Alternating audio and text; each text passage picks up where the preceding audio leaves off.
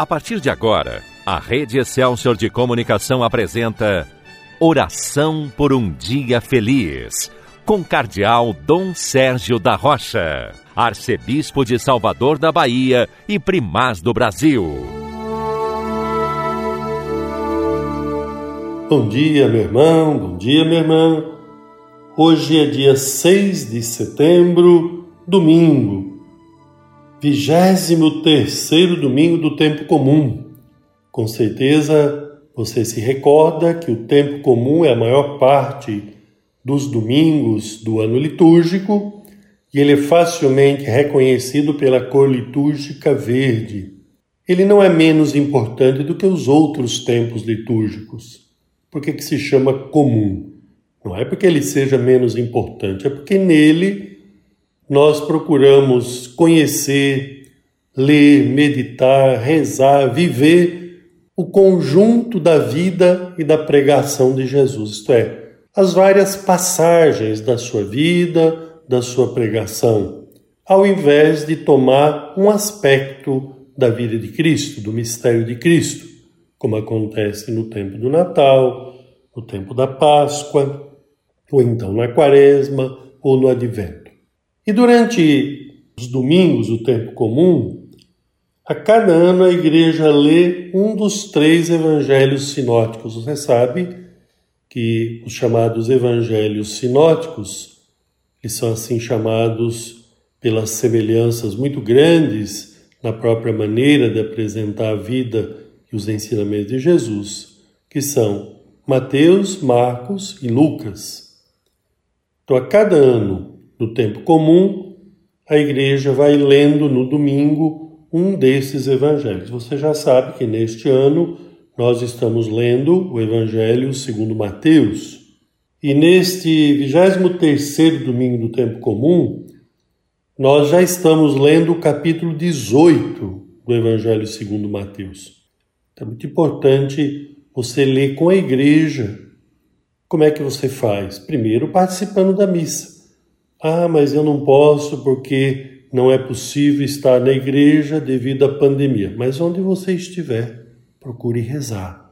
Se você pode, se você tem as condições de saúde, não é do grupo de risco, procure estar na missa sempre que houver lugar, porque as igrejas não têm como ainda acolher todos que gostariam de participar. Veja aí na sua comunidade como é que você poderia fazer para participar. Mas se você não pode, na sua casa, onde você estiver, acompanhe a missa, prepare-se para participar da missa. É certo que não é a mesma coisa do que estar na igreja, então logo passar a pandemia, esperamos estar novamente reunidos na igreja em grande número. Mas enquanto isso não é possível, Organize a sua vida, o seu tempo para participar da missa, para acompanhar a celebração. Você escuta a palavra de Deus, você se alimenta da palavra de Deus, também você faz a sua comunhão espiritual. Nós temos hoje a passagem do Evangelho que nos fala da correção fraterna, nós assim chamamos. Por que correção fraterna? Um irmão vai ajudar o outro irmão, porque ama, porque quer o bem. Não vai lá para destruir, não vai para arrasar o outro. E o que é que Jesus faz? Nos ensina quando alguém erra, quando o irmão erra, quando o irmão peca, o que é que a gente tem que fazer? Então, hoje, acompanhando a leitura da missa, você vai recordar ou vai ouvir ainda melhor essa palavra de Jesus. Eu vou agora aqui, de maneira mais simples, mais breve, poder lhe apresentar. Diz assim: Se seu irmão pecar, vá e corrija-o a sós, somente entre vocês dois. Se ele ouvir, você terá ganhado seu irmão. Mas se ele não escutar, tome mais uma ou duas pessoas, a fim de que toda a palavra se confirme com o testemunho de duas ou três pessoas. E se ele não ouvir, avise a igreja. Se também não ouvir a igreja, trate-o como gentil ou cobrador de impostos. Então vejam, Nós temos aqui uma palavra de Jesus que nos convida a ajudar o próximo que erra, o irmão que erra, porque nós queremos o bem dele, não queremos vê-lo num caminho errado, ou sofrendo ou trazendo sofrimento para os outros pelos seus erros. Mas você vai primeiro pessoalmente, não vai sair por aí falando para todo mundo. Depois, se ele não te ouvir, então você vai com mais alguém e vai lá procurar falar com essa pessoa.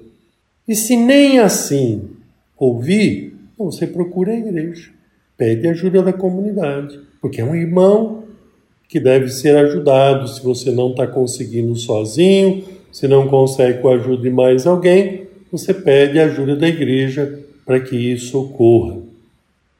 Vamos pedir a Jesus nesse mês da Bíblia a graça não só de escutar a Sua palavra, mas de acolher de coração e de viver aquilo que Ele nos ensina. Senhor Jesus, nós nos suplicamos com a confiança de discípulos e discípulas. Ajudai-nos a viver da vossa palavra. Ajudai-nos a testemunhar a vossa palavra através da correção fraterna, tão difícil, mas tão necessária. E nós suplicamos a vossa graça para que possamos ajudar o irmão que erra a retomar o bom caminho. Ajudai-nos a fazer isso fraternalmente, com respeito, com a misericórdia e com a responsabilidade de irmãos. Amém. Agora, porque queremos continuar o nosso dia sob a proteção de Maria, Vamos rezar o Magnífica, a oração de Maria. A minha alma engrandece ao Senhor e se alegrou meu espírito em Deus, meu Salvador, pois ele viu a pequenez de sua serva. Eis que agora as gerações hão de chamar-me de bendita. Poderoso fez por mim maravilhas, santo é o seu nome. Seu amor de geração em geração chega a todos que o respeitam demonstrou o poder de seu braço, dispersou os orgulhosos, derrubou os poderosos de seus tronos e os humildes exaltou. De bens saciou os famintos e despediu sem nada os ricos. Acolheu Israel, seu servidor fiel ao seu amor, como havia prometido aos nossos pais, em favor de Abraão e de seus filhos para sempre. Glória ao Pai, ao Filho e ao Espírito Santo, como era no princípio, agora e sempre. Amém.